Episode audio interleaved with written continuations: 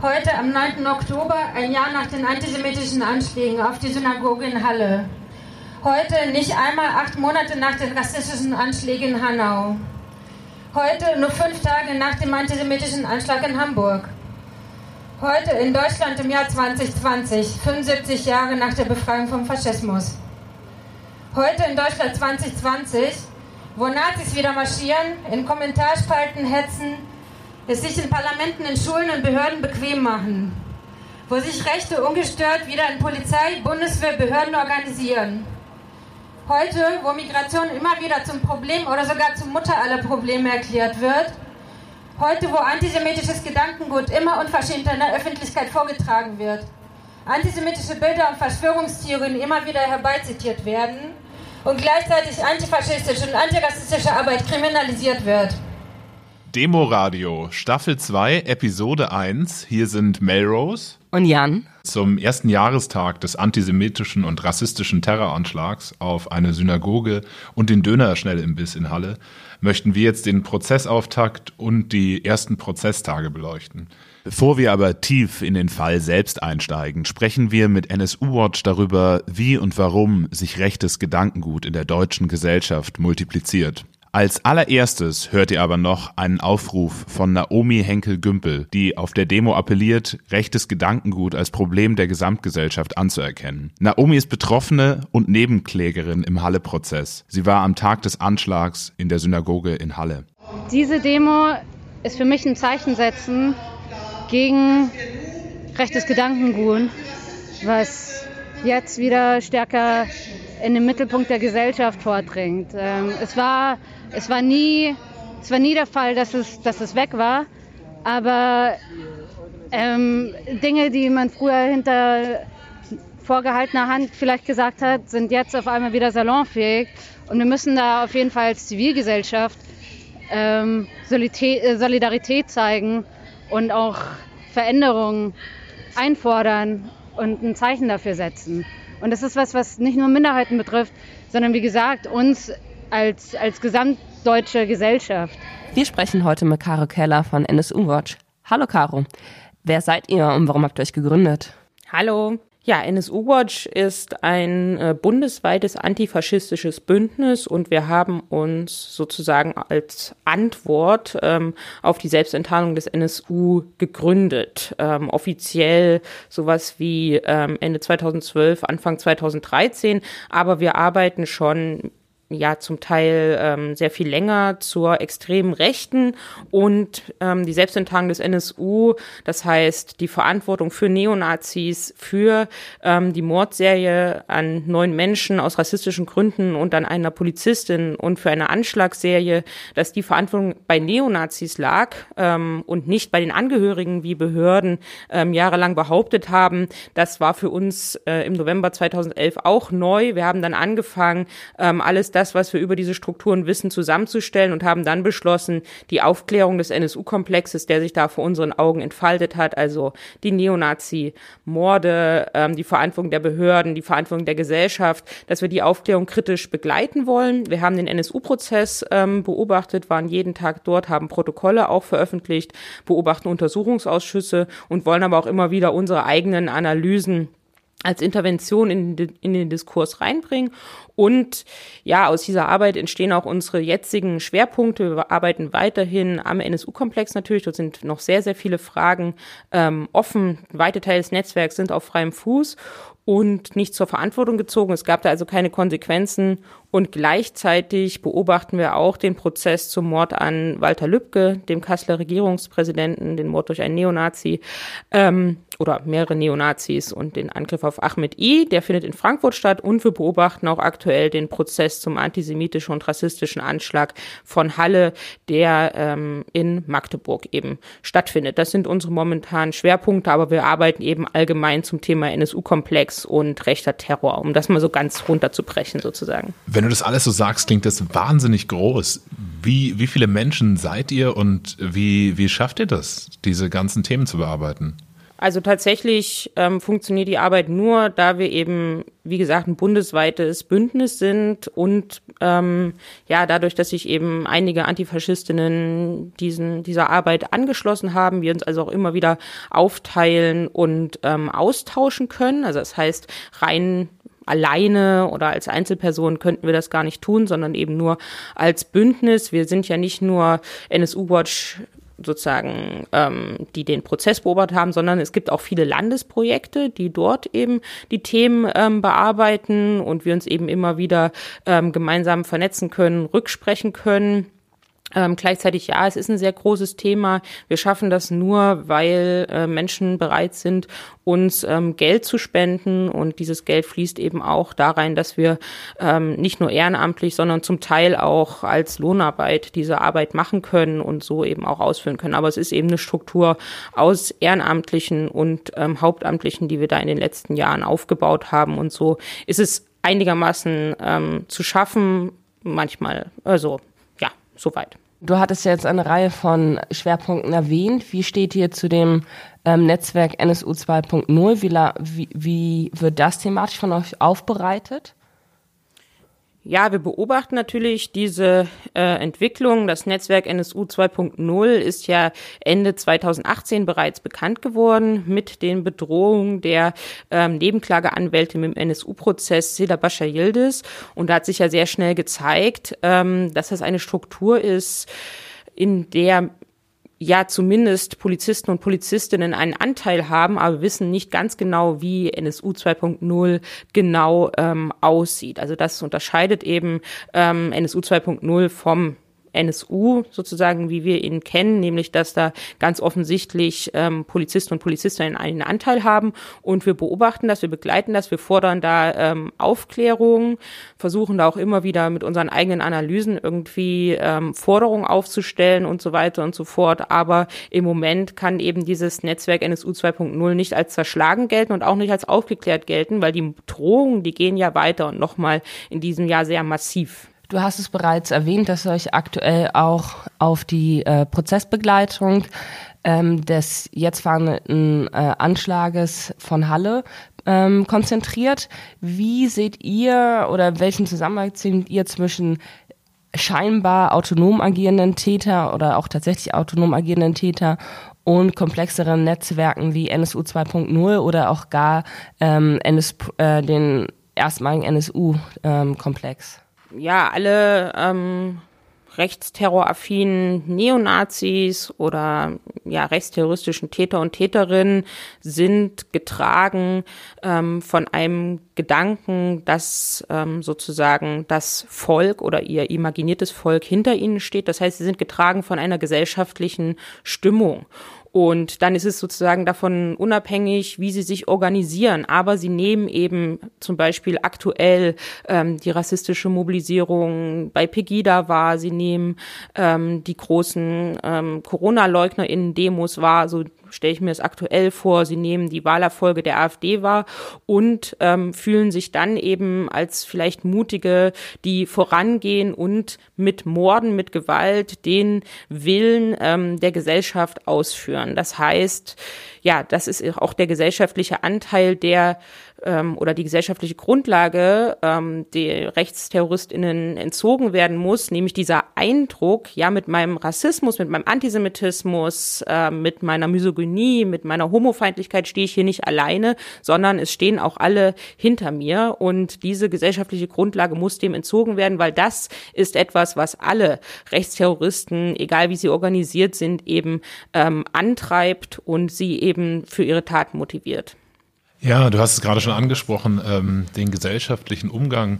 Äh, wie beurteilst du denn oder wie beurteilt ihr den Umgang der Politik und der Polizei, äh, vielleicht auch der Medien mit den vergangenen Anschlägen in Halle oder beispielsweise auch in Hanau?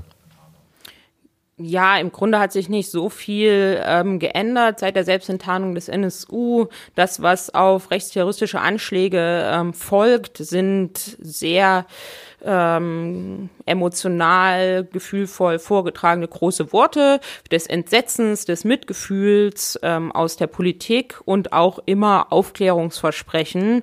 Und ich sage das so ein bisschen zynisch, weil auf diese Worte folgt dann nichts. Ähm, das Aufklärungsversprechen nach dem NSU, ähm, nach der Selbstenttarnung des NSU ist gebrochen worden und auch jetzt ähm, werden die Betroffenen häufig mit ihren Fragen alleine gelassen. Sie müssen sich, ähm, wie bei dem Prozess zum antisemitischen und rassistischen Anschlag von Halle, ihren Platz als Nebenklägerin häufig erst erkämpfen, also im Prozess aktiv werden zu können und dort ähm, kämpft eine aktive Nebenklage um Aufklärung, die aber ohne die Betroffenen und ähm, die Angehörigen dort so überhaupt nicht stattfinden würde, obwohl sie ja vorher versprochen wird.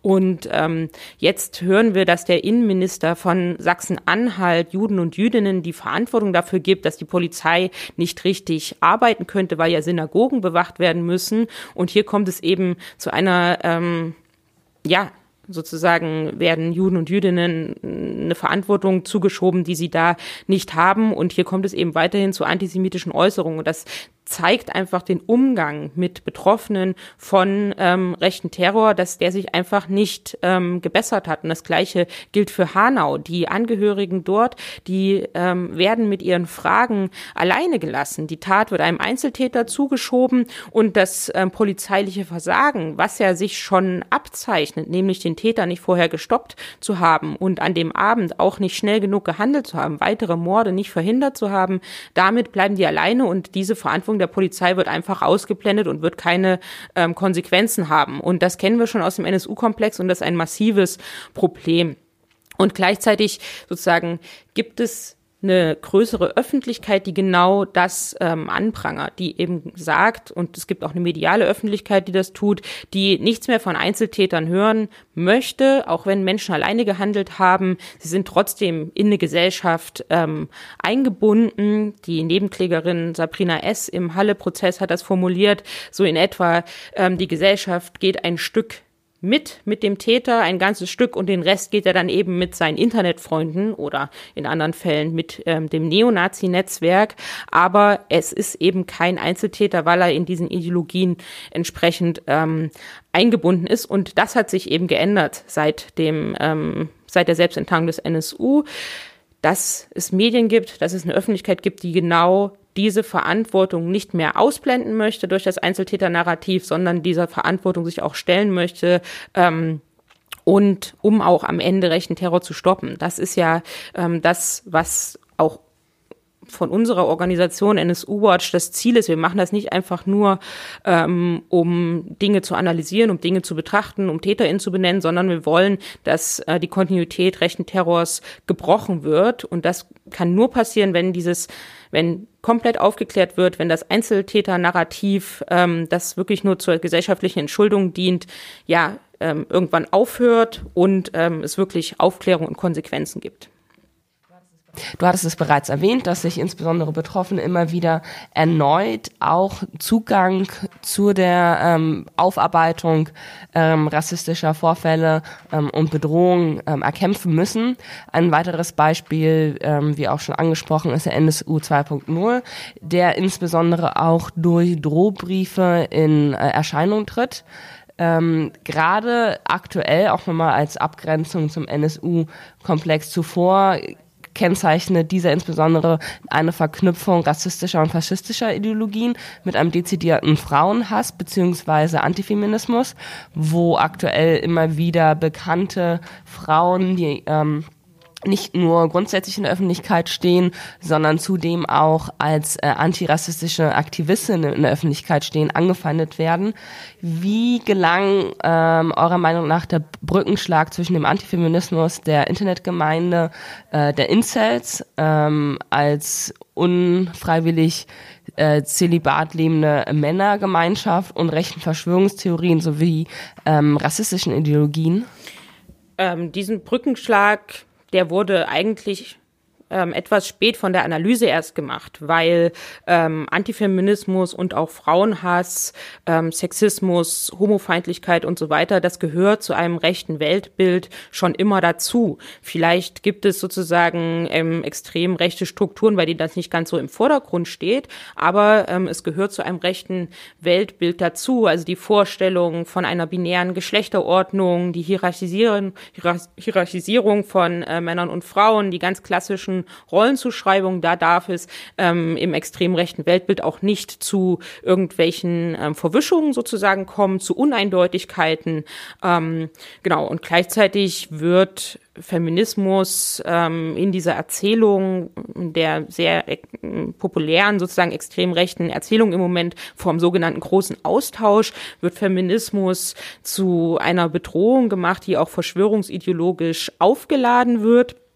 Ähm, in der Erzählung vom sogenannten großen Austausch funktioniert das dann in etwa so, dass ähm, Feministinnen dafür verantwortlich sind, dass es hier in ähm, Deutschland beispielsweise oder in Europa ähm, so wenige Geburten von weißen deutschen Kindern ähm, sozusagen gibt, die sie sich als extreme Rechte allerdings wünschen und dass dann ähm, gesteuert also wirklich in dieser extrem rechten Erzählung ähm, nochmal so zum Hintergrund, ähm, dass dann gesteuert von Juden und Jüdinnen, äh, Migrantinnen hier die Bevölkerung austauschen, um das mal auf den Punkt zu bringen. Und das ist so eine verschwörungstheoretische Erzählung, in der Feminismus und Frauenhass eine große Rolle spielt. Aber das ist eben nicht überraschend, sondern gehört zu dem Weltbild dazu und verknüpft sich genau in dieser extrem rechten Erzählung, der ähm, auch der Attentäter von Halle anhängt, der auch der Attentäter von Christchurch anhängt,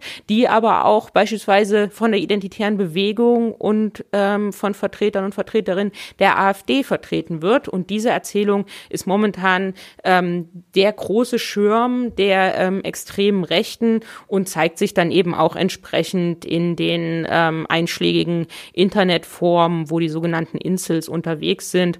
Und gleichzeitig ähm, kann Misogynie, Frauenhass, Antifeminismus ähm, dort auch als so eine Art Einstieg hin zu einem extrem rechten Weltbild, zu Verschwörungsideologien und so weiter funktionieren und ist eben auch gleichzeitig, auch das sei wieder erwähnt, ähm, gesellschaftlich sehr weit verbreitet. Also das findet zwar im extrem rechten Weltbild statt, aber Antifeminismus, Frauenhass und so weiter finden sich natürlich auch in ähm, dem Rest der Gesellschaft.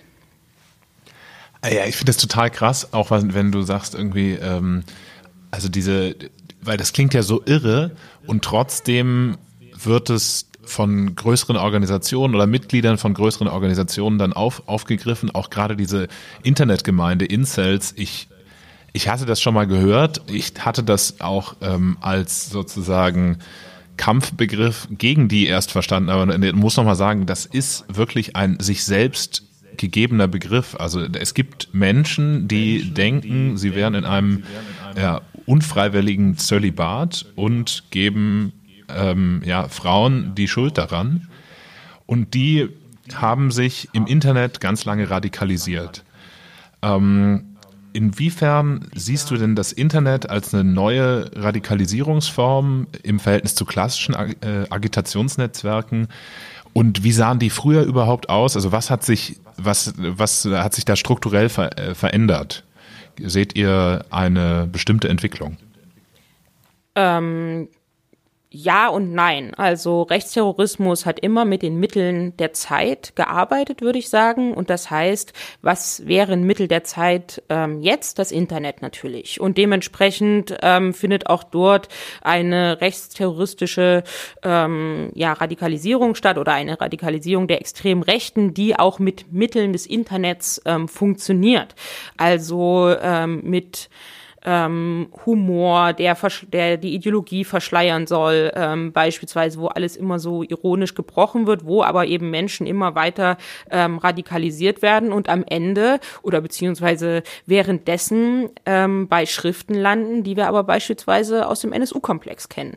Also ähm, rechtsterroristische Schriften wie die Turner Diaries, an denen sich der NSU eben auch ähm, orientiert hat, weil das eigentlich ist das so eine Art fiktiver Roman, der aber sich liest wie eine Anleitung zu einer rechtsterroristischen Zellenbildung und ähm, naja, eine Idee, wie man dann Verbrechen begehen kann, dies findet eben jetzt auch im Internet statt. Und während man sich früher ähm, ja mal so ganz runtergebrochen als ähm, Person mit extrem rechten Gedankengut oder mit einem Interesse daran, dann ähm, konnte man, musste man sich eben eben realen Leben ähm, weitere Neonazis suchen, eine Kameradschaft, ähm, hat dann vielleicht solche Schriften auf Konzerten bekommen oder bei Neonazi-Fanzines. Das ist natürlich sehr viel aufwendiger und ähm, ja bedingt erstmal, dass man schon Teil einer Szene ist, um überhaupt an solche Schriften ranzukommen. Jetzt ähm, ja, ist der Zugang dazu, ist die Schwelle dazu viel, viel ähm, geringer. Und solche Radikalisierungen finden auch zum Teil ähm, sehr viel schneller statt, weil das, ähm, wo man früher vielleicht Jahre dafür gebraucht hat, um überhaupt an Schriften, an Dinge heranzukommen, sich weiter zu radikalisieren, ähm, funktioniert jetzt eben viel schneller und hat eine sehr viel größere Ausbreitung, erreicht viel, viel ähm, mehr Menschen. Und das ist eben auch ähm, eine Gefahr, die von Internetradikalisierung ausgeht. Dadurch, sie ist einfach sehr viel ähm, breiter äh, sozusagen als klassische extrem rechte Radikalisierung. Und unter so, in so einer breiteren ähm, Radikalisierung finden sich dann im, eben mehr Menschen, die auch dafür bereit oder dazu bereit sind, rechtsterroristische Anschläge zu begehen. Da finden sich die sogenannten Einzeltäter ähm, sehr viel schneller und sehr viel mehr von denen finden sich dort als ähm, vielleicht in der klassischen Neonazi-Szene. Aber ideologisch ist es ähm, natürlich sehr ähnlich. Ideologisch ist es getragen von Rassismus, von Antisemitismus, von ähm, Sexismus, von Homofeindlichkeit, von Sozialdarwinismus, Antiziganismus. Das sind die gleichen, ähm, ja, die gleichen Ideologieelemente, die wir aus der extrem Rechten ähm, schon immer kennen, vielleicht etwas pop popkultureller zum Teil ähm, verpackt, aber die ideologische Grundlage ist immer die gleiche und die Vorstellungen auch dahinter sind sehr ähnlich. Man möchte also durch massive Gewalt, durch rechtsterroristische Anschläge letztlich ähm, ja eine Destabilisierung der Gesellschaft herbeiführen, die dann vielleicht in einen Bürgerkrieg mündet, den man dann vielleicht gewinnen kann, um einen neuen Faschismus zu errichten oder einen neuen Nationalsozialismus. Also dahin soll das gehen. Es soll im Grunde nicht unbedingt bei diesen rechtsterroristischen Anschlägen ähm, stehen bleiben, sondern man möchte immer andere dazu inspirieren. Das wollte der NSU schon. Das ist in rechtsterroristischen ähm, Schriften, Dokumenten immer das Ziel, andere auch zu motivieren und das wollen eben auch ähm, ja die Menschen, die im Internet äh, radikalisiert wurden und dann rechtsterroristische Anschläge begehen. Auch die wollen weitere äh, motivieren. Das sagt der Attentäter von Halle zum Beispiel sehr ähm, deutlich. Also das heißt, es geht eine ähnliche Gefahr aus wie von anderen ähm, rechtsterroristischen Radikalisierungen, bloß auf eine Art ähm, beschleunigt, weltweit vernetzt ähm, und so weiter und so fort. Ähm, du, hattest, du hast es gerade abschließend nochmal gesagt, die äh, weltweite Vernetzung ähm, in einer Doku, an die ich mich an deren Titel ich mich leider nicht mehr erinnern kann, ähm, wurde, wurde jemand interviewt, der Teil der rechtsextremen Szene ist, der bereits Anfang der 90er Jahre gesagt hat, dass ähm, das Internet ein ganz neues Phänomen ist, was insbesondere Potenziale für die weltweite Vernetzung der rechten Szene mit sich bringt. Ähm, linke antifaschistische AktivistInnen und auch WissenschaftlerInnen haben immer wieder auch auf die ähm, Gefährdung durch die ähm, durch das Internet als Vernetzungsmedium äh, hingewiesen. Welche anderen ähm, Entwicklungen äh, innerhalb der rechten Szene würdet ihr gerade jetzt nochmal äh, insbesondere als gef potenziell gefährlich und beobachtungswert ähm, abschließend hervorheben? Mhm. Ähm also im Grunde ist, ist die große Gefahr, dass wirklich alle, die ähm, sich mit extrem rechten Gedankengut sozusagen oder den Ideologien identifizieren, dass allen ein Weg zu einer Radikalisierung oder in die extreme Rechte angeboten wird. Also das heißt, sei es, ähm, man ist Mitglied der Bundeswehr, sei es, man ist ähm, bei der Polizei, sei es, man ist in einer klassischen Neonazi-Szene, sei es wie ähm, am Beispiel des mutmaßlichen Mörders von Walter Lübcke, man war früher ähm, in einer Kameradschaft, aber war dann nicht so aktiv und möchte wieder aktiv werden. Er hat den Weg über die AfD beispielsweise ähm, gewählt, sei es man ist internetaffin. Allen steht der Weg und ein eigener Weg nochmal offen, um sich dort weiter sozusagen engagieren zu können. Die Hürde dazu, ähm, sich in der extremen Rechten vernetzen zu können, ist sehr, sehr viel niedriger geworden und das ist wirklich eine Gefahr. Und natürlich haben wir ähm, alle möglichen Vernetzungen da im Blick, weil es geht von allen nämlich die gleiche Gefahr ähm, aus, dass es weitere rechtsterroristische Anschläge gibt, wenn man diese Menschen nicht stoppt, was ähm, absolut möglich wäre wäre. Es wird bloß einfach nicht ähm, getan. Das heißt, man muss in die gesellschaftliche Grundlage ähm, entziehen, man muss Neonazi-Strukturen, die bekannt sind, entwaffnen und so weiter und so fort. Und das passiert nicht. Und eine besondere Gefahr natürlich auch die extrem rechten Vernetzungen in äh, Polizei und Bundeswehr. Also das heißt, Strukturen, die schon trainiert sind an Waffen, die müssen nicht erst Wehrsportübungen machen, die müssen sich nicht irgendwo geheim im Wald treffen, sondern die machen Schießtrainings im Berufsalltag und haben auch im Berufsalltag äh, ähm, können dort, äh, haben dort Zugang zu Waffen, ähm, wo man sich, also klar, der Zugang zu Waffen ist auch in der Neonazi-Szene extrem recht nicht besonders schwer, aber ähm, bei der Polizei und Bundeswehr natürlich nochmal sehr, sehr viel leichter und das ist wirklich eine ähm, sehr ja, beängstigende Entwicklung, die wir da beobachten oder eine Entwicklung, von der ähm, sehr viel Gefahr ausgeht und die auch endlich mal ernst genommen werden muss. Dazu braucht es tatsächlich noch mehr gesellschaftlichen Druck. Ja, genau den braucht es wirklich. Im zweiten Teil steigen wir jetzt ein in die Prozessbeobachtung von Halle. Caro, vielen Dank an dich. Jo, danke für die Einladung. Ja, jetzt steigen wir tiefer in den Prozess ein rund um den Anschlag in Halle. Hallo Fritz, äh, wir freuen uns, dass du da bist. Äh, du bist von NSU Watch und der Rosa-Luxemburg-Stiftung. Hallo, grüßt euch. Ähm, Fritz, du bist Prozessbeobachter beim Prozess um den Anschlag in Halle. Was äh, genau bedeutet das überhaupt, Prozessbeobachter sein und wie unterscheidet sich deine Rolle von der eines Journalisten? Also meine Rolle als Beobachter des Prozesses unterscheidet sich insofern, als ähm, wir von NSU Watch, aber auch äh, von der Stiftung her wir gehen mit einem deutlichen Bias in diese Beobachtung rein. Das heißt, uns interessiert vor allen Dingen die Perspektive der Betroffenen. Das heißt, die Frage, wie wird auf die Betroffenen, die Verletzten, die Überlebenden, die Angehörigen von Ermordeten eingegangen? Welche Rolle spielen sie im Prozess? Welche Räume werden ihnen im Prozess gegeben? Und in welcher Weise kann der Rechtsstaat mit seinen ja doch sehr hohen Ansprüchen äh, mit äh, äh, Gewaltverbrechen, mit Verbrechen dieser Dimension umgehen? Ist das adäquat? Wird die Verantwortung des Staates für die Bekämpfung dieses Terrorismus auf der einen Seite und auf der anderen Seite äh, der Umgang ähm, mit den Betroffenen äh, in adäquater Weise umgesetzt. Also die Ansprüche, die der Rechtsstaat hat, in solchen Verfahren, das ist auch Gegenstand unserer Beobachtung. Und auf der vielleicht noch weiteren Seite oder ähm, ein weiterer Anspruch ist es auch, mit äh, Menschen ins Gespräch zu kommen, die sich für das Geschehen vor Gericht interessieren, die aktiv werden, die darauf aufmerksam machen, die Informationen haben wollen und diese Informationen auch weitertragen.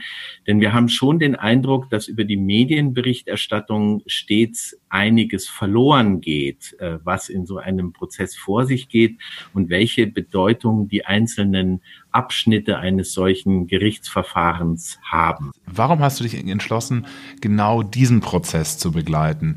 Auf die Rolle der Journalisten gehen wir dann noch ein bisschen später ein. Also was diesen Prozess äh, in vielfacher Hinsicht äh, ungewöhnlich macht, ist äh, das Ziel des äh, Anschlages, der, das ursprüngliche Ziel, ähm, dieses antisemitischen Anschlags, also der Versuch, eine äh, Synagoge anzugreifen und so viele Menschen, die in dieser Synagoge sich aufgehalten haben, umzubringen wie möglich, das war ja der Plan des Täters, macht äh, diesen Anschlag zu etwas äh, besonders äh, irritierenden und verstörenden und äh, natürlich dann auch die Geschichte in der Folge, denn zum Glück ist dieses Ansinnen des Täters, des Attentäters ja gescheitert, äh, was nicht bedeutet hat, dass er dann aufgegeben hat, sondern wir wissen ja, er hat sich neue Ziele gesucht und er hat, äh, ja, so könnte man sagen, fast im Vorübergehen zwei Menschen getötet, erschossen. Er hat sehr, sehr viele Menschen verletzt und vor allen Dingen, und das haben wir in den Aussagen der Zeugen im Prozess ja auch mitbekommen, er hat äh, über 50 Menschen schwer traumatisiert.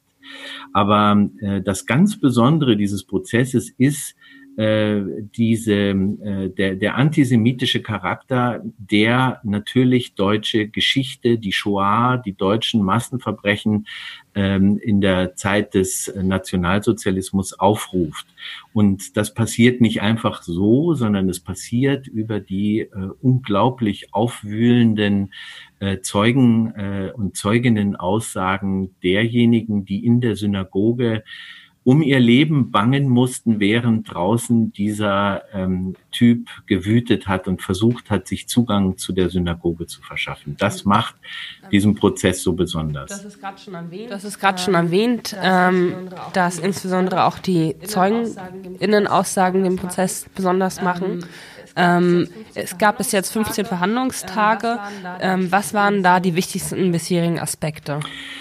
Also es liegt in der Natur eines solchen Prozesses, wenn ich das mal so pathetisch sagen darf, dass natürlich an erster Stelle der Täter steht. Das heißt also, der Strafprozess, das ist die Logik des Gerichtsverfahrens, hat immer den Täter im Fokus. Und die ersten äh, sieben Tage des Prozesses haben auch dem Täter gehört, was quälend war, was ausgesprochen verstörend war, was einen innerlich äh, aufgebracht hat, ähm, also wirklich in einer ungewöhnlichen Art und Weise, weil der Fanatismus des Täters ja doch etwas ist, was einem den Atem stocken lässt, wo man sich denkt, wie ist sowas überhaupt möglich? Wo kommt dieser fanatische Hass her, wo einem klar wird, dass das ein äh, hochideologisierter, äh, von einem äh, fanatischen Hass nicht nur auf jüdische Menschen, sondern auf alle Menschen, die nicht in sein äh, White Supremacist ähm, Weltbild reinpassen. Dieser Hass, wo der herkommt,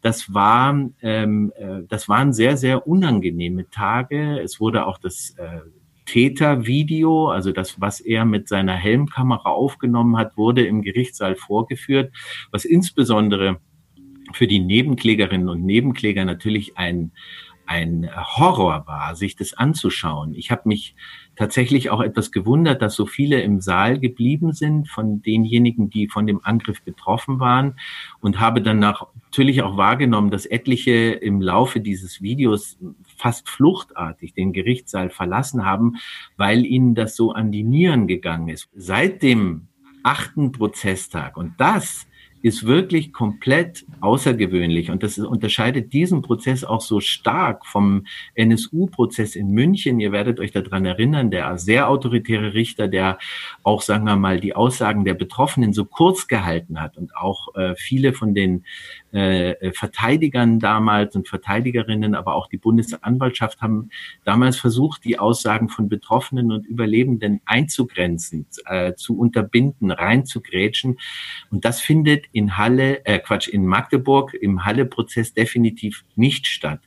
Ähm, die Betroffenen haben die Möglichkeit, dort zu sprechen. Sie werden nicht unterbrochen und es sind unglaublich auffühlende, unglaublich beeindruckende Statements und Erinnerungen, die dort von den Menschen aus der Synagoge, aber auch aus dem Kiezdöner, was die Menschen dort erlebt haben. Der, der Angreifer ist ja, nachdem er an den äh, an der Synagoge gescheitert ist, in Anführungszeichen zum Glück gescheitert ist, ist er ja äh, zum Kiezdöner weitergefahren ähm, und hat sich entschieden, aha, das ist äh, ein Döner, den nehme ich. Das hört man auch im Video, dass er das sagt und ist dann da reingegangen und hat Kevin S. erschossen, nachdem er vor der Synagoge Jana L. erschossen hatte.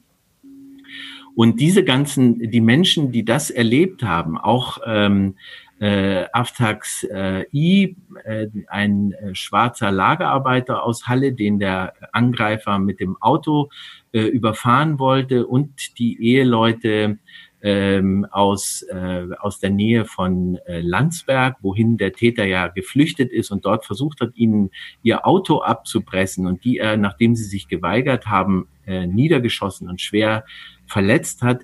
Die Aussagen von diesen Leuten, die ähm, sind so, äh, so niederschmetternd. Am, am, wenn ich das noch erzählen darf, weil es wirklich einer der allerschlimmsten Momente im Gerichtssaal war, war die Aussage von Kevins Vater, der ähm, berichtet hat, wie sein Sohn, der ins, wirklich besonders schutzbedürftig war, der ähm, eine Lernbehinderung hatte und äh, die Eltern sehr, sehr stolz gewesen sind, äh, dass er eine Lehrstelle gefunden hat und dass er einen Freundeskreis in, beim äh, Hallischen FC, also Fußballfans, dass er dort aufgehoben war, dass die ihn geschützt haben, so hatten die Eltern das empfunden. Und er hatte ihm ähm, erlaubt, zum Mittagessen eben einen äh, Döner zu essen. Also hat ihn quasi in sein Verderben gehen lassen, hat dann den ganzen Nachmittag nichts mehr gehört, obwohl die Polizei genau wusste, wer der Tote war, schon ziemlich bald. Die Eltern sind nicht benachrichtigt worden und am Abend, also sechs Stunden später, eine unfassbare Geschichte hat ein Bekannter des Vaters ihm den Link zum Tätervideo geschickt und der Vater hat dann im Grunde genommen die Hinrichtung seines Sohnes auf dem Screen gesehen. Das ist so schlimm und es war so unfassbar, ihn schluchzend zusammenbrechen zu sehen im Gerichtssaal. Sein Nebenklageanwalt äh, strich ihm vorsichtig über den Rücken, um ihn zu beruhigen. Das war so furchtbar und gleichzeitig ist das die Kraft auch, die aus diesem Prozess äh, äh herauskommt, weil die Betroffenen ihre Geschichte erzählen können, ohne dass jemand sie unterbricht, ohne dass jemand ihnen äh, den, den Mund verbietet. Das ist das Besondere dieses Prozesses. Wie beurteilst du denn die Berichterstattung in Bezug darauf? Also ich muss gestehen, äh, ich war beeindruckt davon, dass die meisten Medien sich nach anfänglichem äh, Gewackel und Getue äh, daran halten, dass sie dem Bedürfnis des Täters, dass sein Name dauernd genannt wird, nicht nachkommen. Also viele halten sich dran, den Namen des Angreifers nicht noch weiter publik zu machen, nicht noch weiter berühmt zu machen. Die Berichterstattung ähm, ist in der Tendenz immer Täter fixiert, Täter zentriert. Äh, das haben wir ja auch schon äh, in Bezug auf die ähm, Hauptangeklagte im NSU-Prozess so erlebt. Das hat zum Teil groteske Züge angenommen im NSU-Kontext. Das ist diesmal nicht ganz so schlimm. Und trotzdem kommen, werden reproduziert immer wieder diese Einzeltäter, Thesen, diese Psychologisierung des Täters. Das treibt die ähm, Vorsitzende Richterin Ursula Mertens zum Teil selber ähm, etwas an, indem sie äh, gerade in der Anfangsphase des Prozesses immer wieder äh, den Täter von seinem Irrtum überzeugen wollte, ihn von seinem Irrweg abbringen wollte, was bei einem komplett fanatisierten, antifeministischen, rassistischen, faschistischen äh, und antisemitischen Täter äh, wirklich vollkommen äh, fehl am Platze ist. Ähm, äh, da, also die Richterin ist zum Teil auch ein bisschen mit dafür verantwortlich, dass so groteske ähm, äh, Wege der Berichterstattung auch entstehen. Aber im Großen und Ganzen kann man sagen, ähm, da ist vielleicht sogar ein Lernprozess im Vergleich zum NSU-Verfahren äh, wahrzunehmen. Erwähnt, dass insbesondere das Einzeltäter-Narrativ in vergleichenden Fällen hochproblematisch gewesen ist. Samuel Salzborn, Antisemitismusbeauftragter Berlins, hält dies sogar für strafrechtlich überholt. Hältst du es für möglich, dass der Halle-Prozess eine Art Präzedenzfall in dieser Frage werden könnte? Also das ist eine Hoffnung an den Prozess. Ich bin verhalten optimistisch, dass äh, das vielleicht sogar im Urteil erwähnt wird, aber dass das für die Verurteilung ausschlaggebend sein wird, halte ich für eher unwahrscheinlich. Denn es ist extrem schwierig, ähm, einen Schuldspruch äh, quasi ähm, so zu gestalten, dass nicht nur der einzelne ausführende Täter im Fokus steht, sondern eben diese ideologische Grauzone, die das Internet darstellt, mit all den Verbindungen, die da hergestellt werden, die von den Tätern hergestellt werden. Wir sehen das im Zusammenhang mit dem äh, Prozess auch vom Landgericht in Berlin, aber auch äh, der Täter in Hanau äh, ist so ein Typ gewesen, der über das Internet äh, verbunden war mit einer ideologischen Gemeinschaft, die ihn befeuert hat, die ihn verleitet hat, quasi loszuschlagen in diesem Sinne. Genauso, wenn wir einen Blick nach München 2016, der Anschlag im äh, Olympia-Einkaufszentrum dort auch ein, eine Person, die sich an irgendeinem Punkt der Radikalisierung äh, in so einer Internet-Community entschlossen hat, eben zur Waffe zu greifen und Menschen zu töten. Wir sind ein bisschen kühl auch in die äh, Frage eingestiegen oder in den ganzen Komplex eingestiegen. Nochmal zum Hintergrund dazu. Also ähm, es gibt einerseits eine Einzeltäterschaft und andererseits gibt es so etwas wie organisiertes äh, Verbrechen oder Teil einer Terrorzelle zu sein. Es gibt aber nichts sozusagen strafrechtlich, was das Ganze einordnet, wenn ich mich anhand von Schriften im Internet oder, oder loser festerer oder wie auch immer gestalteter Gruppierungen oder Gruppen im Internet radikalisiere und dann aber alleine sozusagen die Tat vollziehe. Und das ist letztendlich das strafrechtliche Problem dabei. Richtig, ganz genau. Ja. Also dieser, dieser, wenn man sich die, die ich genannt habe, diese Typen, den André M. hier Landgericht Berlin, äh, den Täter von Halle, den Täter von München, den Täter von Hanau, dann sind das rein faktisch einzelne Personen, die sich bewaffnen, und dann losziehen und wahllos, mehr oder weniger wahllos Menschen umbringen. Ja. Aus ihrer ideologischen äh, äh, Disposition heraus. Und wie man aber diese Radikalisierung, dieses Schüren von Hass, diesen Entschluss zum äh, Losschlagen, äh, diese Beihilfe, ja, diese, wie soll ich mal sagen, psychologische Beihilfe, die über das Netz kommt und zum Teil auch äh, Baupläne für Waffen, ähm, äh, und, und Hinweise, wie man bestimmte Dinge macht, wenn man einen Anschlag ausführen möchte, wie man Leute dafür zur Verantwortung ziehen kann, quasi als Mittäter, als Beihelfer zum und Beihelferinnen zum Mord. Äh, das ist die, das Komplizierte an dieser neuen Art, äh, wie soll ich mal sagen, stochastischen äh, Terrorismus, so nennt es Marina Weißband in einem sehr instruktiven äh, äh, Vortrag. Sie sagt halt, das sind diese Typen, die sehr oft auch wirklich noch bei ihren Eltern oder wieder bei ihren Eltern in irgendwelchen alten Jugendzimmern oder im Keller wohnen und sich auf diese Art radikalisieren und an irgendeinem Punkt sich getriggert fühlen, denken, der Tag X ist da und dann losschlagen. Und diese neue Art von äh, Tätern äh, einzuordnen und auch in Verbindung zu bringen mit einer internationalen rechtsterroristischen, äh, antisemitischen, rassistischen, antifeministischen äh, Community, das ist, wird entscheidend sein für die Bewertung dieser Art von Verbrechen in Zukunft. Das Tatvideo hast du bereits als sehr wichtig für die Beweiserfassung beschrieben.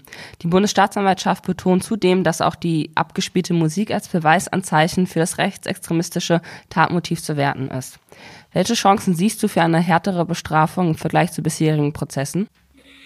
Ähm, das wäre tatsächlich äh, ein, ähm, wie soll ich mal sagen, wünschenswerter Präzedenzfall, wenn das in äh, die Erwägungen äh, im Urteil einfließen würde. Welche Rolle spielen die Einflüsse, die über das Internet zum Täter quasi gekommen sind, ihn zu seiner Tat motiviert haben? Er bezieht sich ja äh, expresses Verbes auf den äh, Attentäter von Christchurch, ähm, im, äh, auch im vergangenen Jahr im März. Äh, der Mann, der in äh, Neuseeland äh, zwei Moscheen angegriffen hat, 50 Menschen mit automatischen Waffen erschossen hat und 51 weitere Menschen zum Teil schwerst verletzt hat.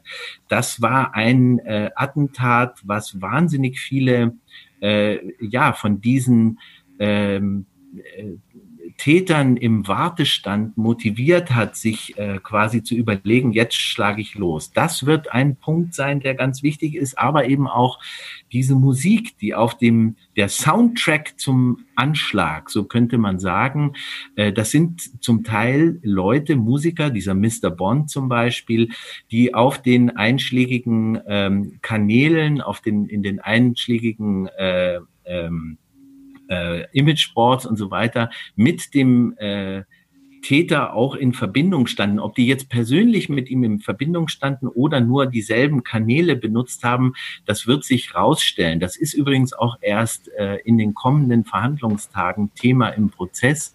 Aber äh, das ist von ganz entscheidender Bedeutung und ich denke, es wird viel davon abhängen, wie das Gericht genau das äh, bewerten wird. Leider ist es allerdings so, dass die polizeilichen Ermittlungen äh, vom äh, Bundeskriminalamt eben auch an diesen äh, Welten im Internet eben scheitert. Sie wissen es einfach nicht genau, wie das alles funktioniert. Sie kennen die Gamer-Plattformen nicht, sie kennen die Kanäle nicht, über die diese Kommunikation läuft und daran könnte auch sehr viel scheitern. Das ist aber auch etwas, wo man sagen muss, da muss äh, dringend was passieren, weil es kann nicht sein, dass da ein völlig unbeleuchteter äh, Raum im Internet ist, in dem äh, die Verabredung zum Massenmord stattfindet. Ähm, welche Aspekte im sollen, müssten und sollen in den kommenden Verhandlungstagen noch beleuchtet werden?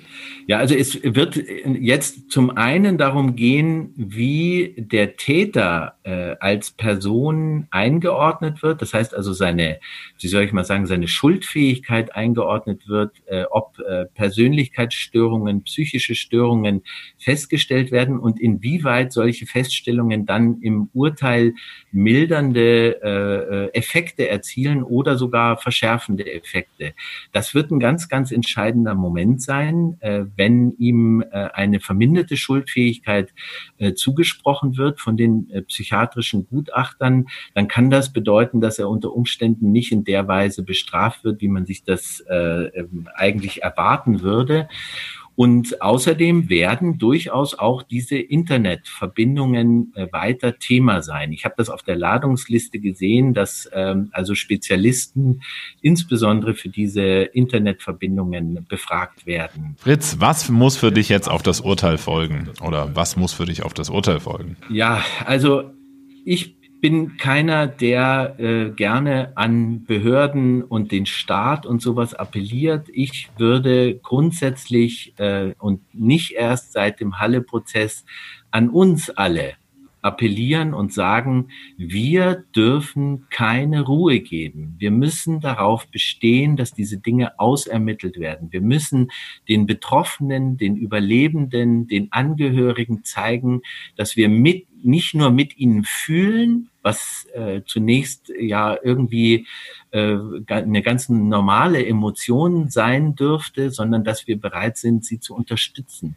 dass wir dafür sorgen, dass sie Raum bekommen, dass sie gehört werden, dass äh, sie die Unterstützung bekommen, die sie benötigen und dass sie auch den Respekt und die Solidarität bekommen, die ihnen zustehen. Und das ist unsere Aufgabe, und zwar von allen von uns. Wir müssen hinter den Betroffenen stehen und müssen selber ein klares Gegennarrativ gegen diesen Wahnsinn, diesen Hass, diesen Irrsinn formulieren. Das ist unsere Aufgabe und das muss das Ergebnis von diesen Prozessen sein. Fritz, vielen, vielen Dank für das Interview. Sehr, sehr gerne.